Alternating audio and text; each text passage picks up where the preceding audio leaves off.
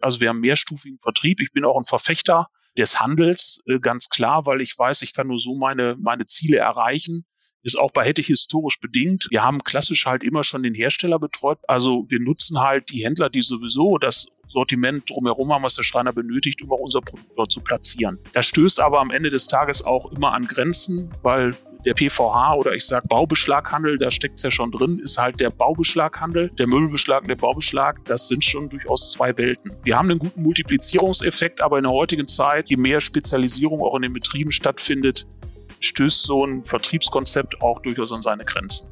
Heute durfte ich wieder einen ganz besonderen Gast an der Handelbar begrüßen. Jan Hübschmann war bei uns. Vertriebsleiter bei Hettich. Baubeschläge und damit eine Branche, die aktuell besonders großen Herausforderungen ausgesetzt ist. Mit Jan konnte ich auf sage und schreibe 34 Jahre zurückblicken, die er für das Unternehmen tätig ist, die Herausforderungen der Vergangenheit skizzieren, aber vor allen Dingen auch der Gegenwart und wir haben gemeinsam in die Zukunft geschaut. Wir haben über die Zukunft des mehrstufigen Vertriebs ebenso äh, gesprochen wie über künstliche Intelligenz, den eigenen Online-Shop und die Präsenz bei Instagram. Das und vieles, vieles mehr findet ihr in der heutigen Handelbar. Super spannend, aber hört selbst rein.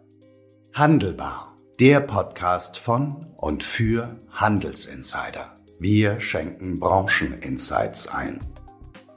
Hallo und herzlich willkommen zur Handelbar. Schön, dass ihr wieder dabei seid. Und auch heute wieder mit einem ganz besonderen Gast, den ich ganz, ganz herzlich begrüßen darf. Jan Hübschmann ist bei uns virtuell zugeschaltet, Vertriebsleiter bei Hettich. Hallo Jan, grüße dich. Ja, hallo Kai, viele Grüße aus Ostwestfalen. Toll, dass du die Zeit findest. Wir sind gerade mitten, sag ich mal, in der Adventszeit. Alle reden von Besinnlichkeit. Trotzdem hast du wahrscheinlich genauso wenig wie ich äh, viel Langeweile. Also toll, dass du äh, dir die Zeit nimmst. Wir können es leider deswegen hier nur digital äh, durchführen, weil ich weiß, du reist ja auch gerne mit der Bahn zu uns ins äh, schöne äh, Köln. Aber Jan, was sollte man denn, bevor wir in die vielen spannenden Themen hier dann auch einsteigen, über dich wissen? Wer bist du? Was machst du bei Hettich und was machst du, wenn du nicht gerade bei uns hier an der Handelbar stehst? Ja, Kai, erstmal vielen Dank für die Einladung. Gerne hätte ich mit dir natürlich persönlich an der Handelbar einen Kölsch getrunken.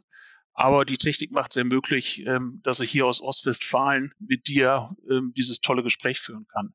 Ja, äh, du hast es gesagt, ähm, ich arbeite bei der Firma Hettich einem Hersteller für Möbelbeschläge mit Sitz in Ostwestfalen. Da geht ja immer schon die Frage los, wo ist denn das eigentlich Ostwestfalen? Irgendwo zwischen Osnabrück und Hannover kann man sagen, am nördlichsten Zipfel Nordrhein-Westfalens. Ja, ähm, ich bin bei Hettich Vertriebsleiter für den Bereich Handel und Handwerk. Ich bin tatsächlich schon im 34. Jahr in diesem Unternehmen. Also äh, mein Lebenslauf äh, ist relativ langweilig. Da steht nur ein Arbeitgeber drin, denn nach meiner Ausbildung hier habe ich es nicht mehr geschafft, hier wegzukommen, was ich aber auch keinen Tag bisher bereut habe. Wow. Das ist mal ein äh, Statement nach äh, 34 äh, Jahren und damit gehörst du ja zu den äh, wenigen, die noch länger bei ihrem Arbeitgeber äh, sind als, als ich es ist. Bei mir sind es auch 27 Jahre. Ich würde Ähnliches äh, von mir dann auch behaupten. Aber jetzt kommt man ja vielleicht, wie in meinem Fall, zufällig zu seinem Arbeitgeber. Im anderen Fall vielleicht schon weniger zufällig. Wie war es denn bei dir? War das so klar? War das schon in der Wiege gelegt? Hast du schon zu Hause irgendwie Berührungspunkte jetzt mit äh, hätte ich äh, gehabt? Ist es einfach der größte Arbeitgeber, der wichtigste da äh, vor Ort? Wie war's? In der Tat ist es so, dass äh, Hettich der größte private Arbeitgeber im Kreis Herford ist. Ich kannte die Firma aber gar nicht, als ich mich dort beworben habe, muss ich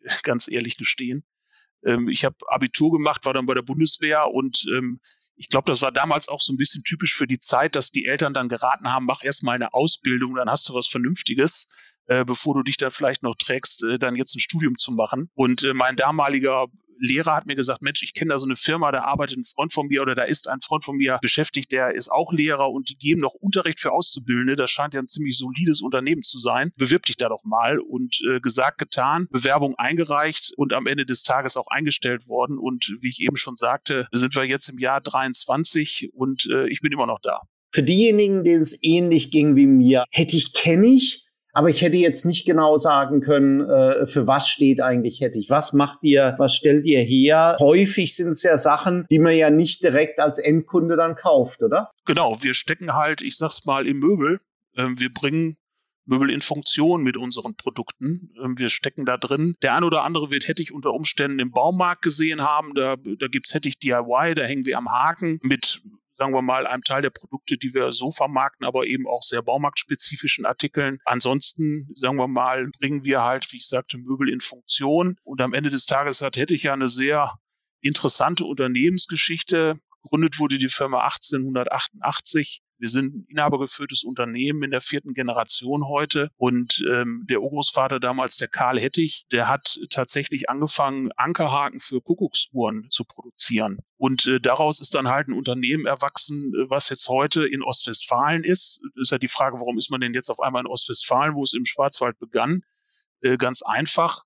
Ähm, man hat dann nach den Ankerhaken irgendwann angefangen, auch erste Beschläge für Möbel zu produzieren aus Messing Dazu hat man den Stahl dann aus dem Rheinland in den Schwarzwald transportiert und die Kunden, die Möbelindustrie, die waren auch damals schon überwiegend hier in OWL. Also wir sagen heute Möbelcluster OWL, weil hier in der Region sind viele marktführende Unternehmen der Möbelindustrie. Und da haben sich die sparsamen Schwaben gesagt, also warum transportieren wir das Zeug eigentlich immer hin und her?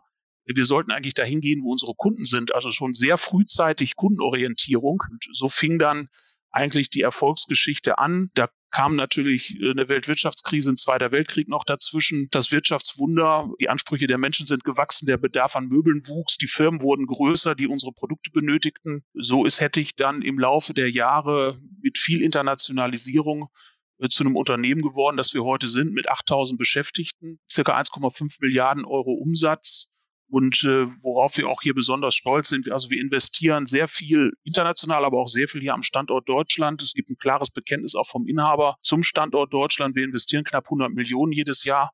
Das ist für ein Unternehmen in der Umsatzgröße schon, äh, schon bemerkenswert. Also eine tolle Entwicklung äh, von dem, von dem Unternehmen. Man könnte sagen, so ein klassischer Hidden Champion, so ganz hidden nicht, weil tatsächlich wahrscheinlich äh, ist mir der Name, hätte ich auch aus dem, aus dem Baumarkt äh, jetzt dann doch bekannt gewesen und hat sich eingebrannt, weil ich hatte dann grundsätzlich die richtigen Produkte, glaube ich, dann auch vor Augen, als wir uns kennengelernt haben. Aber dann kam ja vor 34 Jahren auch Jan Hübschmann ins, ins Unternehmen hier rein, frisch von der Bundeswehr, hier voller Tatendrang. Und dann hat sich sich auch noch mal eine ganze Menge geändert, oder? Wie empfindest du diese 34 Jahre? Ist das Geschäftsmodell doch, nachdem mal dieser große Schritt aus dem Schwarzwald hier nach Ostwestfalen getan wurde, relativ stabil, dann eben mit einer Skalierung international, aber doch relativ stabil. Wie hast du es empfunden? Wie stark hat sich das Unternehmen äh, verändert in den 34 Jahren, wenn du so mal Revue passieren lässt und sagst, gut, äh, wie viel hat dieses Unternehmen noch mit dem Unternehmen äh, zu tun, wurde vor 34 Jahren zum ersten Mal reingekommen bist?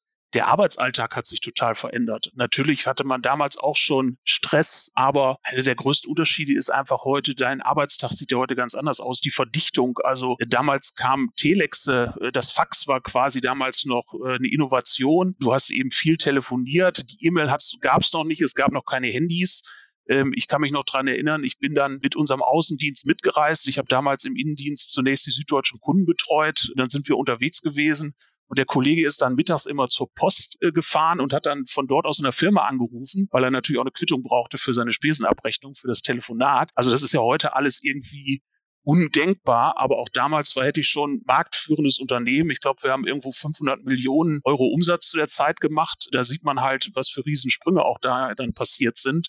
Also was ist im Wesentlichen passiert in den 30 Jahren?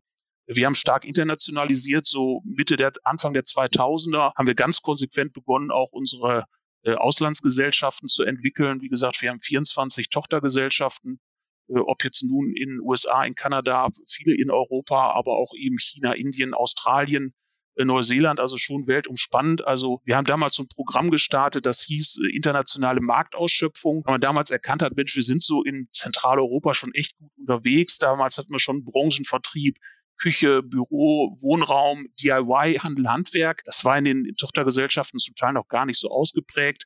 Da hat man erstmal gesagt, Mensch, was hier funktioniert, funktioniert auch dort. Und ähm, das waren einfach so diese Sprünge. Internationalität hat zugenommen. Unser Sortiment wurde auf einmal immer größer. Natürlich auch viele Innovationen sind gekommen, denn wir wachsen ja auch letztendlich mit, mit dem, was unsere Kunden von uns möchten. Also die Hersteller möchten Innovationen haben, die Zyklen wurden kürzer. Also ähm, wenn ich alleine sehe, hier am Standort Kirchlengern, wo ich hier sitze, wie viele Gebäude alleine so in dieser Zeit entstanden sind hier um mich drum herum, das ist schon phänomenal, was da passiert ist. Wir haben uns ja auch kennengelernt, äh, Jan, glaube ich, oder tiefer kennengelernt in einer, in einer ganz besonderen Zeit. Scheint weit weg. Auf der anderen Seite kommt sie vielleicht auch jetzt ein Stück weit äh, an der einen oder anderen Ecke, zumindest abgeschwächt dann auch wieder. Während der Corona-Einschränkungen, ich, ich durfte ja mal bei einem internationalen Meeting mit deinen Vertriebskollegen hier dann auch virtuell mit äh, dabei sein. Vielleicht können wir da noch mal äh, ganz kurz äh, drauf äh, zurückschwenken. Diese Zeit, wie war das? Man, man sagt ja so generell äh, hier die Möbelbranche hat äh, von von dem Cocooning-Effekt profitiert. Die Leute sind weniger gereist, sie haben sich zu Hause schöner äh, gemacht. Die haben tatsächlich auch in Möbel investiert. Habt ihr das auch gemerkt und habt ihr das vielleicht auch? Du hast ja dann auch den Vergleich mit deinen mit deinen internationalen Kollegen. Habt ihr das in allen Märkten etwa ähnlich gehabt oder waren da vielleicht in Deutschland doch noch mal so besondere Effekte oder waren sie besonders stark oder besonders schwach? Das waren ja schon besondere Zeiten, ähm, als im März 2020 der Lockdown kam. Wir hier im Grunde genommen innerhalb von zwei Wochen alle Mitarbeiter ins Homeoffice geschickt haben, jeder mit einem Laptop bewaffnet und äh, die Prozesse innerhalb von kürzester Zeit dann doch sehr gut funktionierten. Ich das erste Mal eine WebEx gemacht habe. Also bis dahin war mir eine Videokonferenz noch gänzlich unbekannt. Äh, heute denkt man, warum war das eigentlich so? Und natürlich war es so, Kai, da hast du völlig recht. Äh, unsere Kunden im Besonderen, die Möbelhersteller, äh, auch das Handwerk und natürlich dadurch wir, haben von diesem enormen Einrichtungsboom, der auf einmal da entstanden ist, natürlich äh, partizipiert. Das Ganze war natürlich dann kombiniert mit Corona-Bedingungen in der Produktion, mit Materialengpässen, Kostenexplosionen bei den Rohstoffen, beim Stahl. Die Stahlwerke haben auf einmal die Kapazitäten reduziert, äh, Kunststoffe, Chips, alles war Engpassmaterial. Auf der anderen Seite haben wir hier zum Teil dreischichtig sieben Tage die Woche gearbeitet, um der Nachfrage einigermaßen Herr werden zu können. Also wirklich sind die alle ans Limit gegangen in diesem Unternehmen und wir haben es wirklich geschafft, die Kundenanforderungen weitestgehend dann auch erfüllen zu können. Und man sieht jetzt im Grunde genommen in diesem Jahr so eine Umkehr des Ganzen. Also ich sag mal, wenn man einfach sagt, die Geschäftsentwicklung ist eher kontinuierlich leicht wachsend gewesen. So in der Vergangenheit waren 21 und 22 natürlich brutale Ausschläge nach oben. Und du erlebst jetzt eben, äh, da wo die Küchen alle gekauft sind, die Leute ihr Geld auch zusammenhalten aus anderen Gründen, halt diesen Ausschlag nach unten. Und der fühlt sich natürlich extrem an, weil du so weit über deinem Jahresmittel gewesen bist. Denkst du natürlich, oh Gott, wo stürzen wir jetzt denn hin? Und das ist natürlich auch für Mitarbeiter schwierig hier in der Produktion, wo wir vor zwei Jahren noch gesagt haben, Wahnsinn, was wir hier alles geschafft haben, sagen wir jetzt zum Teil, wow, uns fehlen zurzeit auch die Aufträge, weil unsere Kunden die Aufträge nicht haben. Die Möbelhäuser sind leer und das Handwerk, für das ich ja verantwortlich bin, ist da einigermaßen stabil. Das ist auch sehr gut durch die Krise gekommen, aber unsere großen Kunden im industriellen Bereich sehen im Moment halt ein schwindendes Geschäft und äh, die Entwicklung war international einigermaßen parallel. Das kann man schon so sagen. Auch äh, die Effekte waren überall ähnlich. Also die Menschen saßen zu Hause und haben sich überlegt, wie kann ich schön machen? Äh, es gab einen Ran auf die Baumärkte, es gab einen Ran auf die Möbelhersteller und äh, als das vorbei war und die Leute wieder gereist sind und ihr Geld wieder woanders für ausgegeben haben, hat natürlich diese Branche dann auf einmal, ja, fehlte dort die Nachfrage und das sehen wir jetzt in diesem Jahr, sehen wir es halt ganz extrem. Das, äh, das ist so, wie gesagt, im Handwerk einigermaßen stabil, aber eben im Bereich der Möbel, die ja auch am Ende eine Art Konsumgut sind, hängen wir natürlich stark an der Konjunktur.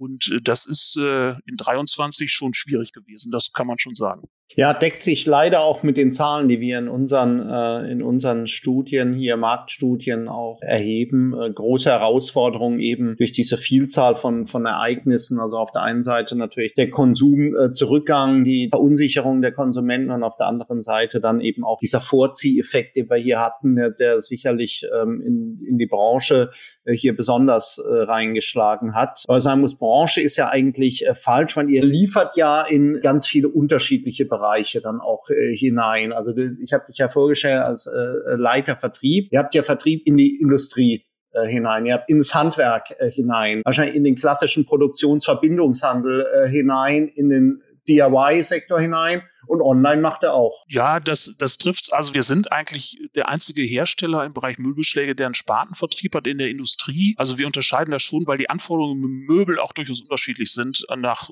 Küche und Bad nach Büro, also Office und Residential, Kastenmöbel, Wohnmöbel. Das sind, sind die Industriesparten. Dann ist ein großes Geschäftsfeld von uns der ganze Bereich White Goods, also Elektro-Großgeräte, also, also kannst klassisch sagen, heiß, kalt, nass. Also ob es jetzt Backofen, Kühlschrank oder Geschirrspüler ist, auch dort findest du eben spezielle Beschläge von uns, wo wir mit den Global Playern äh, dieser Branche zusammenarbeiten. Dann haben wir die Sparte Handel Handwerk. Wir haben eben den Bereich DIY. So sind wir divers aufgestellt, ähm, wobei eben äh, Handel Handwerk konsolidiert im Grunde genommen alle Segmente äh, der außer White Goods äh, der der Industriesparten, weil wir eben ein Komplettsortiment über den Baubeschlaghandel PVH in Zentraleuropa für den Schreiner vermarkten.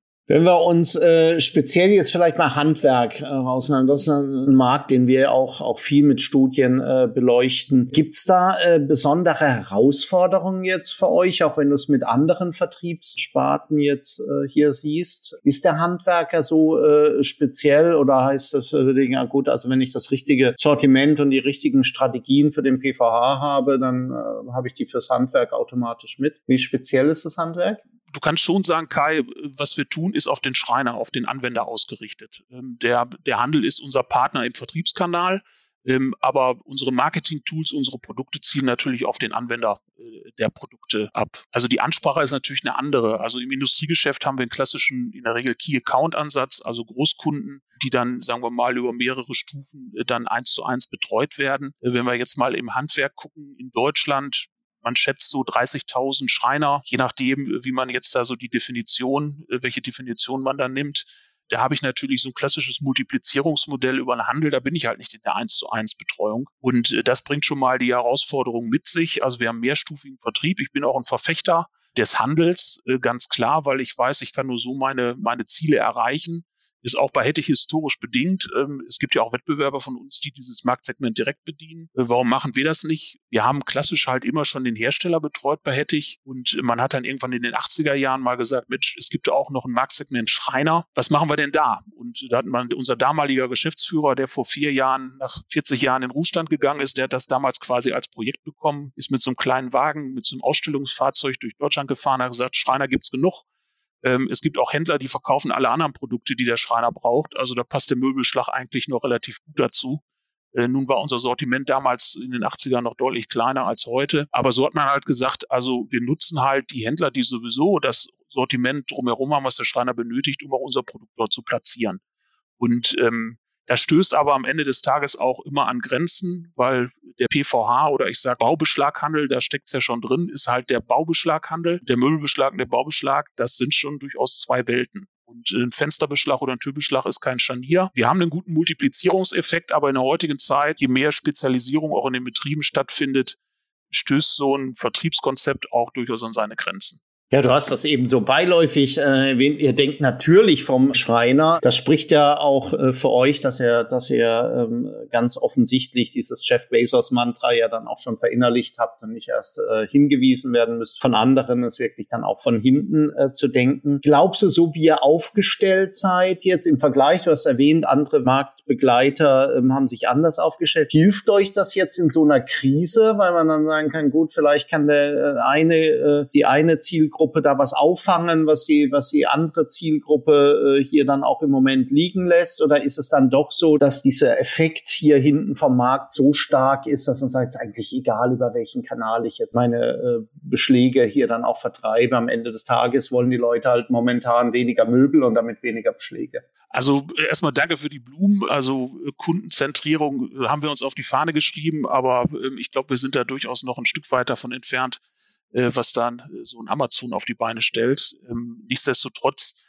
äh, kann ich dir sagen, im Kern sind wir ja ein Produktionsunternehmen, ingenieursgetrieben und dieses Thema Kundenzentrierung hat man immer leicht auf den Lippen. Viele Leute verwechseln ja auch immer Kundenorientierung mit Kundenzentrierung, also dieses wirklich brutale auf die Wünsche des Kunden einzugehen, kann ja auch mal sehr schmerzhaft sein für eine Organisation. Aber zu deiner Frage, der Key Account im Industriebereich ist ein Vielfaches größer als äh, der Handwerksbereich. Also selbst ähm, wenn wir super performen würden, könnten wir das nicht kompensieren, ähm, was, äh, was uns an der anderen Stelle äh, dort halt fehlt.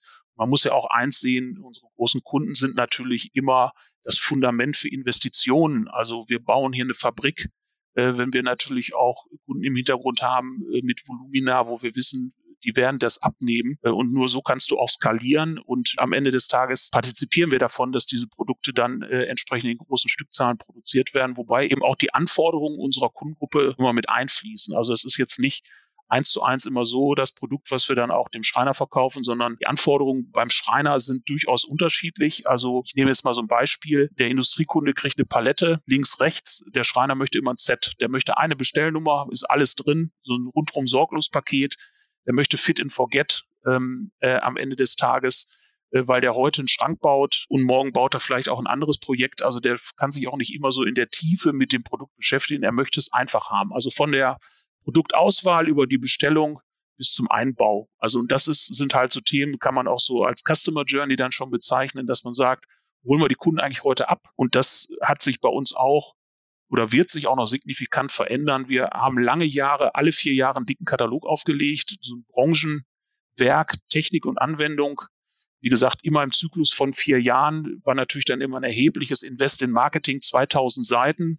40.000 Exemplare per Mailing in äh, Zentraleuropa verschickt. Da kannst du ja ausrechnen, was das für ein Budget war, was wir dann verbraten haben. Das war lange Jahre auch völlig richtig, passt heute aber nicht mehr in die Zeit. Also wir müssen heute da auch ganz anders denken. Alleine schon eben diese, dieser Hebel, den wir brauchen, um diese 30.000 Kunden zu erreichen, potenziell, da können wir eigentlich nur auf digitale Tools auch in unserem Marketing verstärkt setzen um auch hier Reichweite zu erzeugen.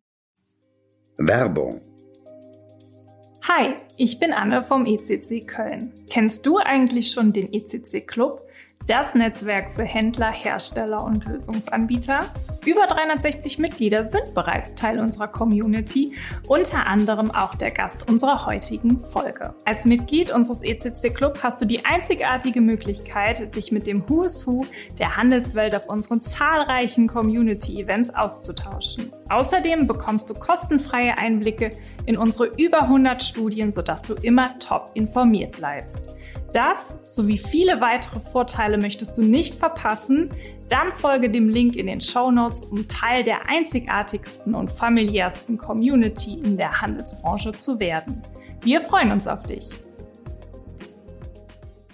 Das sind Dimensionen, wie du es ja jetzt mit dem Katalog äh, gesagt hast, muss ich jetzt auch erst nochmal schlucken, gerade in der heutigen Zeit, wo wir ja viel drüber äh, reden, weg vom Papier hin in die App äh, dann auch hinein. Mir kam jetzt so ein Gedanke hier, als, als du ausgeführt hattest, wie, wie ihr das Handwerk bedient und wie die Anforderungen des Handwerks sind. Der Handwerker ist, ist dann von seinen Anforderungen doch näher wahrscheinlich an mir als Endkunden äh, als jetzt an der Industrie, weil ich habe mich total wiedergefunden, als du gesagt hast, der Handwerker will es ja auch einfach und das Set äh, hier auch haben. Äh, wenn ich in den DIY gehen würde, wollte ich ja genau das Gleiche haben. Ist das so? Ist es schon relativ? Äh, ist da das Anforderungsprofil relativ ähnlich, weil B2C beliefert ihr ja auch über den DIY und ist ja auch ein interessantes Segment, oder? Das ist auch ein interessantes Segment, äh, auf jeden Fall. In Deutschland gibt es schon eine starke Differenzierung zwischen dem DIY-Baumarkt und dem gewerblichen Verarbeiter. Das ist in anderen europäischen Ländern ganz anders. Also äh, in Frankreich oder Großbritannien, da gehen auch die Handwerker in den Baumarkt. In Deutschland ist das schon so ein Thema äh, eher Privatkunde, auch vom Sortiment, vom Sortiment her. Ich habe ja gesagt, da findest du 25 bis 30 Prozent unseres Handwerkersortimentes, aber immer in anderen Verpackungseinheiten zum Beispiel. Ne? Da hast du dann eben nicht 50 oder 100 Scharniere im Karton, sondern zwei, weil in der Regel brauchst du für eine Tür auch nur zwei Scharniere. Da ist dann auch die Grundplatte schon gleich mit dabei, um es dann eben dem Kunden äh, auch einfach zu machen. Aber du hast recht, der Handwerker ist schon nah am, am Endkunden und das sieht man auch in den ganzen Bestellprozessen, wie sie heute laufen. Also Online-Katalog mit Bestandsanzeige, Verfügbarkeit und Preisen das ist heute schon, das ist schon nicht mehr irgendwie äh, besonders modern. Das musst du heute einfach haben. Das ist ein Stück weit auch das Problem in unserer Branche. Äh, der Baubeschlaghandel ähm, hinkt da noch an, an der einen oder anderen Stelle halt hinterher, diese Marktstandards einfach zu erfüllen. Und es ist natürlich auch ganz klar, dass diese Welten, also der Betriebsleiter in der Schreinerei ist privat auch Konsument und der sagt sich natürlich auch, Warum kann ich eigentlich bei meinem Händler nicht mit PayPal oder mit Kreditkarte bezahlen, so wie ich es in jedem Online-Shop auch kann, sondern äh,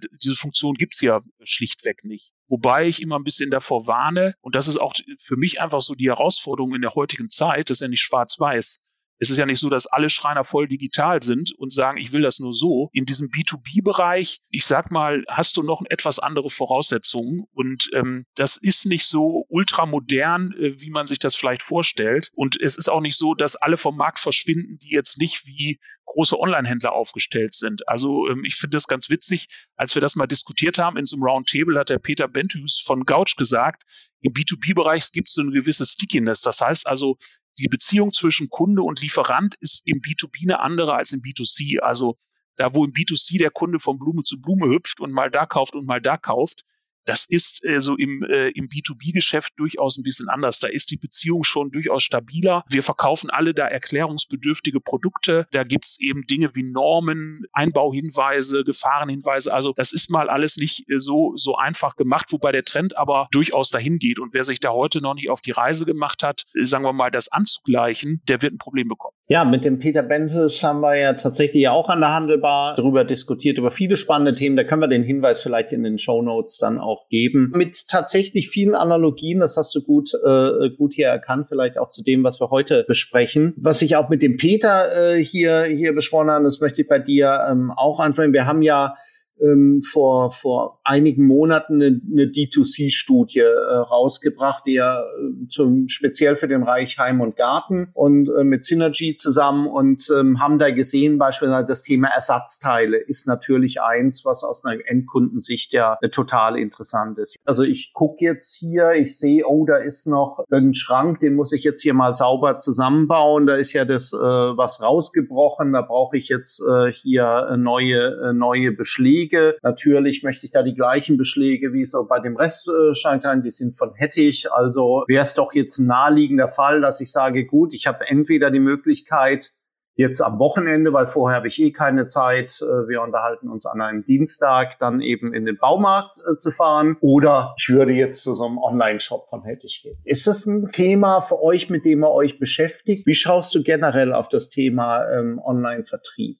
Das sind ja zwei Themen. Ja, also das Thema Ersatzteile ist definitiv ein Thema. Du kannst dir gar nicht vorstellen, wie viel Briefchen und Päckchen hier jeden Tag eingehen, weil Leute halt in ihrer Schrankwand und leider ist es nicht immer möglich, den, den aktuellsten oder den damaligen Beschlag zu liefern. Also mal so statistischer Wert.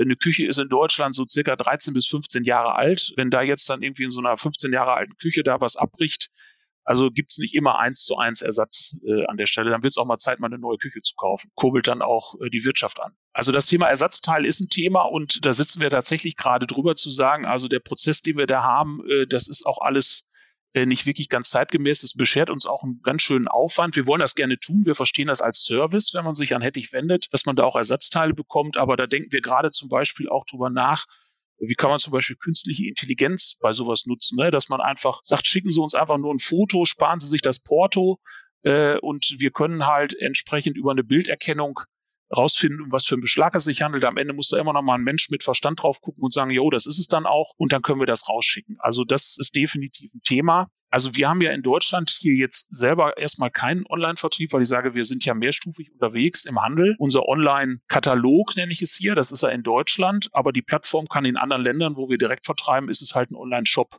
Das Einzige, was halt bei uns hier fehlt, ist der Kaufen-Button. Den, den gibt's halt nicht. Und äh, ich kann dir sagen, wir investieren natürlich schon nicht äh, unerhebliche Beträge eben in ein gut funktionierendes Shopsystem, was wir als Plattform brauchen. Wir investieren natürlich auch viel Geld in SEO und SEA, in der Sichtbarkeit bei Google, weil wir natürlich unsere Marke nach vorne bringen wollen. Und jetzt hatten wir die Situation, jetzt machen wir alles richtig und im Idealfall ein Kunde, der unsere Produkte sonst nicht verarbeitet, so rein beim Wettbewerb ist, wo unser Außendienst keinen Termin bekommt, der surft im Internet rum und findet jetzt, weil wir ein gutes Ranking bei Google haben, findet ein Produkt von uns, geht in unseren Online-Katalog, findet das und sagt, geil, genau das wollte ich schon immer haben und sagt sich jetzt, Mensch, ich kann es aber gar nicht kaufen. Und aus dem Grund haben wir im letzten Jahr in unserem Online-Katalog eine Art Technologiebrücke eingebaut. Das ist eine Software, die zeigt dir dann an bei Händlern, mit denen wir zusammenarbeiten, welcher Händler hat dieses Produkt jetzt aktuell gerade am Lager. Und äh, dann leuchtet da ein grünes Lämpchen auf, dann kann man sich den aussuchen und du kannst direkt aus unserem Online-Katalog in den Shop des Händlers abspringen und dort deinen Kauf tätigen. Er zeigt dir sogar an, was für Zahlenmethoden dieser Händler akzeptiert, wohin er liefert das ist erstmal etwas, wo wir sagen, da schließen wir jetzt eine Brücke. All das würden wir eigentlich nicht benötigen, sage ich mal, wenn wir heile Welt hätten und ich hätte nur top aufgestellte Händler, die sowohl stationär als auch online State of the Art sind. Äh, dann würde ich die nämlich mit dem füttern, was sie brauchen, neben Produkten, nämlich auch Daten, Daten, Daten, äh, damit unsere Produkte in den Shops gut präsentiert sind und der Kunde eben dort äh, seinen Kauf tätigen kann, weil auch der Händler halt, was das Thema SEA und SEO einen guten Job macht und äh, wir so zum Ziel kommen. Aber im Moment müssen wir uns, müssen wir da von zwei Seiten arbeiten und diesen Extraaufwand tätigen. Natürlich stellst du dir als Hersteller auch immer die Frage, gehst du jetzt direkt? Das Thema ist natürlich bei deinen Partnern im Handel höchst unbeliebt. Es ist natürlich klar. Am Ende des Tages, und da zitiere ich dann jetzt nochmal jemanden, der mich äh, im Roundtable immer beeindruckt, ist René Cook von Festool, der dann sagte, ja, es müssen sich auch alle mit der Lebenswirklichkeit abfinden, wie Kunden heute ihre Ware kaufen wollen. Und da gehört es eben auch zu, dass man auch bei einem Hersteller auch, ich sage auch immer bewusst, auch bei einem Hersteller direkt kaufen kann. Und ich selber benutze ganz gerne immer so mein Turnschuhbeispiel. Ich trage gerne Sportschuhe einer bestimmten Marke. Wenn mein lokaler Sporthändler diese Schuhe in meiner Größe vorrätig hätte mit einer bestimmten Auswahl, dann würde ich die Schuhe sehr wahrscheinlich auch dort kaufen. Wenn Salando als Onlinehändler sie in meiner Größe hätte, würde ich sie auch da kaufen. Aber beide haben sie nicht in meiner Größe da, weil ich habe so 47 und bei Sportschuhen brauche ich noch zwei Nummern mehr. Ähm, aber der Hersteller, der hat sie da. Und da kostet der Schuh das gleiche. Ich zahle etwas mehr Porto, weil der Schuh kommt aus England, aber ich kaufe ihn da einfach, weil es ihn dort gibt.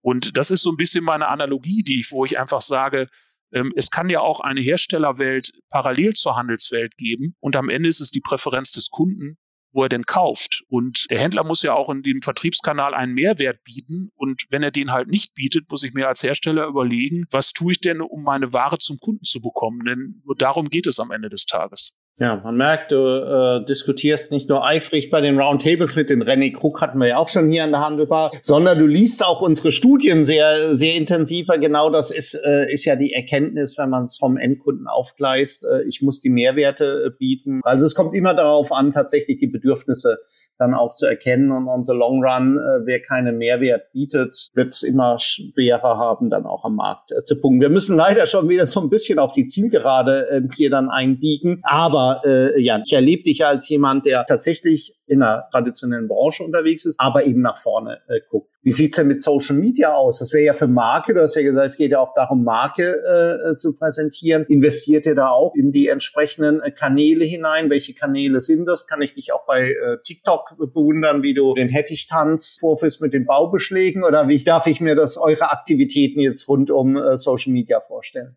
Wir sind bei Social Media aktiv, im Wesentlichen bei Facebook und bei Instagram. LinkedIn ist ein reiner Unternehmenskanal, äh, wo wir uns halt als Unternehmen präsentieren. Aber ich sag mal, sehr aktiv sind wir halt in Facebook und in Instagram. Das sind für uns einfach sehr moderne Kanäle, wo wir eben auch die jüngere Zielgruppe erreichen. Und ähm, ich habe ja gesagt, wir sind eher ein Stück weit auch als Unternehmen traditionell, aber seit, ich würde sagen, vier Jahren haben wir ein eigenes Social-Media-Team, was sehr viel Content halt eben auch äh, in die Social-Media-Kanäle reinpackt. Auch unser eigenes Vertriebsteam hat unheimlich viel Spaß dran, wenn sie unterwegs sind, da kurze Clips zu machen, äh, die wir dann äh, dort einstellen. Das motiviert und äh, du kannst es ja auch, sagen wir mal, dann mit deiner Webseite wieder verbinden, sodass du den Kunden da auch wieder hinführst. Also ich glaube, es ist heute unumgänglich, äh, dass man dort aktiv ist. Äh, bei TikTok sind wir hier noch etwas zurückhaltend, weil wir nicht glauben, dass wir, auch wenn es ein sehr erfolgreiches äh, Social Media Tool ist, aber wir glauben nicht, dass wir dort wirklich unsere Zielgruppe so erreichen. Und da gibt es dann auch ganz viel Inhalt drumherum, wo wir sagen, hm, passen wir da eigentlich rein? Zum Schluss kommen natürlich, das wirst du äh, ja schon erahnen, kommen natürlich die schwersten äh, Fragen. Du blickst jetzt auf 34 Jahre äh, hätte ich äh, zurück. Wenn wir uns in zehn Jahren wieder treffen an der Handelbar, was glaubst du, wird sich dann hätte ich in den zehn Jahren äh, noch stärker gewandelt haben als vorher in den ersten 34 Jahren, die du erlebt hast? Ähm, etwa gleich äh, schnell von der Geschwindigkeit oder äh, weniger? Also in zehn Jahren werde ich ja wahrscheinlich kurz vor der Rente äh, sein. Es sei denn, unsere Regierung lässt mich noch bis 70 arbeiten. Das weiß ich natürlich nicht. Also ich glaube, was wir sehen werden, wird ein Unternehmen sein, das noch internationaler ist. Wir haben einen Inhaber, der hier sehr langfristig denkt. Und wir schauen natürlich auch drauf, wo entwickeln sich Märkte.